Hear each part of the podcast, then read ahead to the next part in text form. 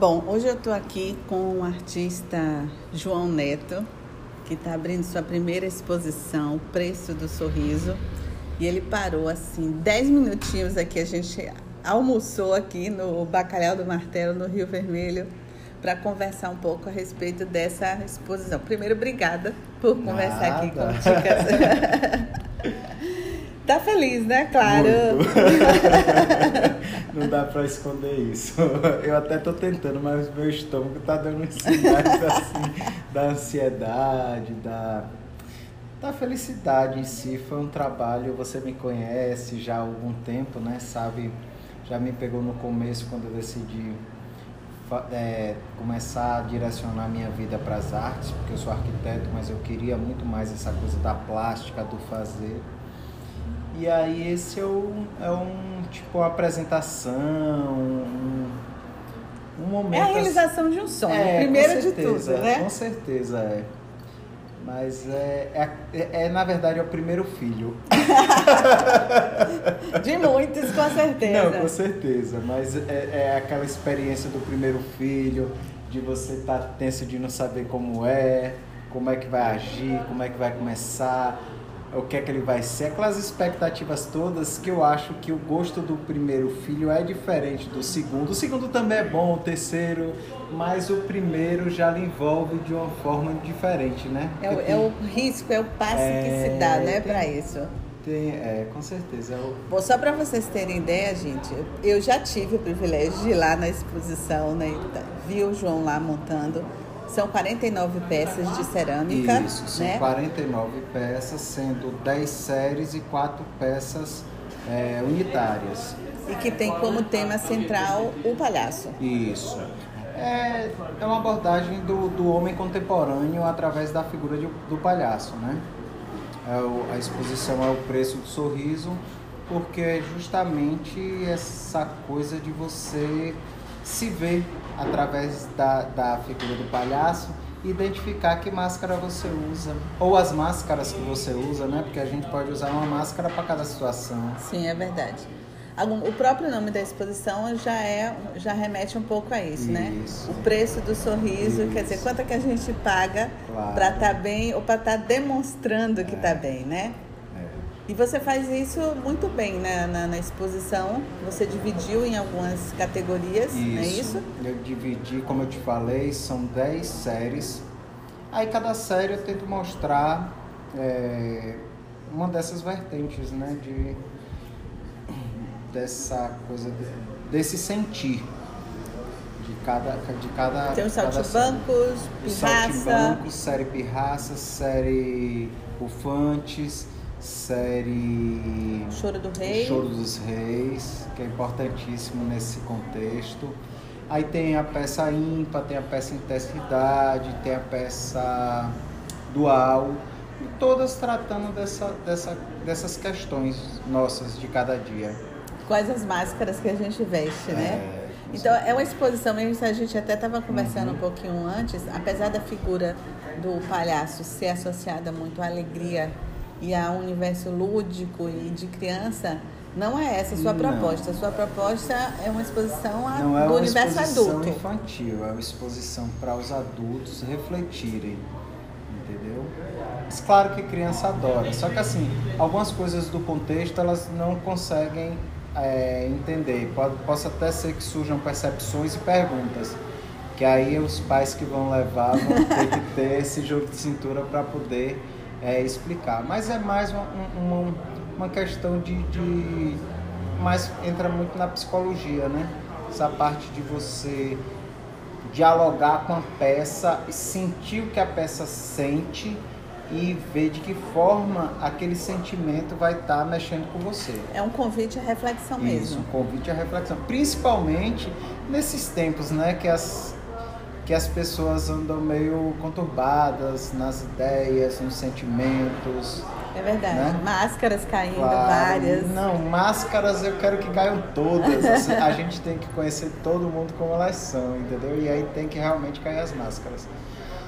Mas é isso, mas eu acho que de qualquer forma vale é, a reflexão, a gente tem que se conhecer. Porque só se conhecendo a gente vai saber quem nós somos e para onde a gente vai, né? É verdade.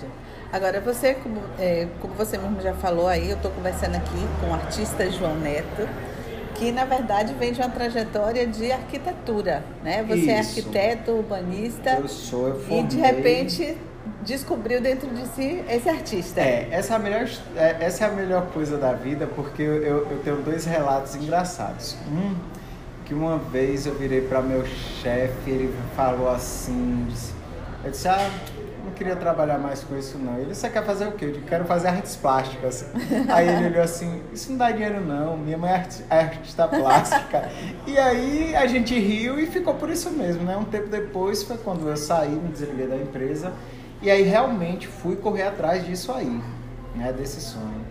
A outra tem um professor muito querido, que é artista plástico, que também em uma conversa com ele, ele teve mais ou menos esse mesmo pensamento. Ele disse que sonhou e acordou meio que gritando: Eu quero ser artista plástico. então, eu. A arquitetura foi muito bacana na minha vida. É muito bacana na minha vida, né? Mas, assim, eu sinto falta dessa coisa. Eu mesmo fazer com as minhas mãos, sabe? Eu parar, por exemplo, o barro dá isso. Você pega aquele barro e vai moldando e aí É. à medida que você vai moldando tudo que tem dentro de você vai indo ele vai te direcionando às E vezes sempre foi uma paixão, o barro foi uma descoberta também. não sempre houve um interesse mas eu nunca tive contato mas foi amor à primeira vista O barro é sensacional. É, agora eu tô realmente. É, depois que eu aprendi a trabalhar com barro, aí me veio a necessidade de, de ter outras coisas que andam paralelas, como desenho, como é, a representação gráfica, mas mais no sentido da arte do que propriamente da arquitetura, né? A coisa mais plástica mesmo. Aí eu, eu voltei a frequentar a Escola de Belas Artes, né?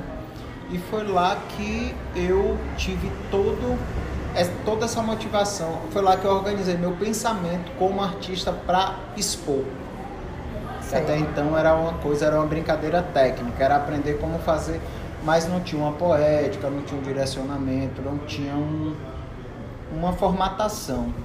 Aí agora, depois que eu fui para a Escola de Belas Artes, aí um ano atrás veio a oportunidade, conversando com um professor muito querido, que é Ariel, Ariel Araújo, artista fantástico, que ele disse, você tem capacidade de fazer uma exposição. Eu, não, eu não sou artista. Ele, claro que você é artista.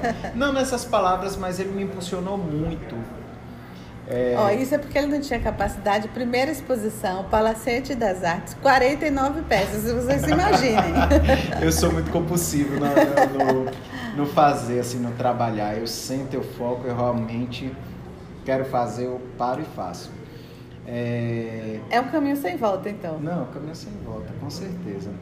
É, com relação ao palacete que você citou aí, né? É, para mim é um privilégio imenso fazer essa exposição no palacete, porque o, o palacete já tem me acolhido. Aliás, eu fui criado no palacete, né? Eu comecei a fazer cerâmica com minha pro, minha pro que eu amo, que é Marlice Almeida. Comecei a fazer cerâmica lá. Tudo que eu aprendi tecnicamente de cerâmica, agradeço a Marlice na oficina que o palacete oferece. E aí Marlice cansou de mim e disse assim: Você não vai aprender mais nada aqui, vá para a Escola de Belas Artes, me deixe em paz.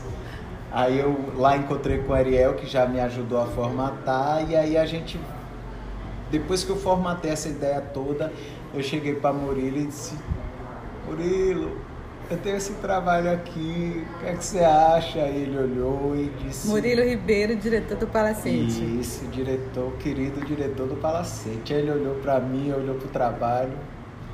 É, você quer fazer a exposição? É, se puder. tá bom, vamos fazer.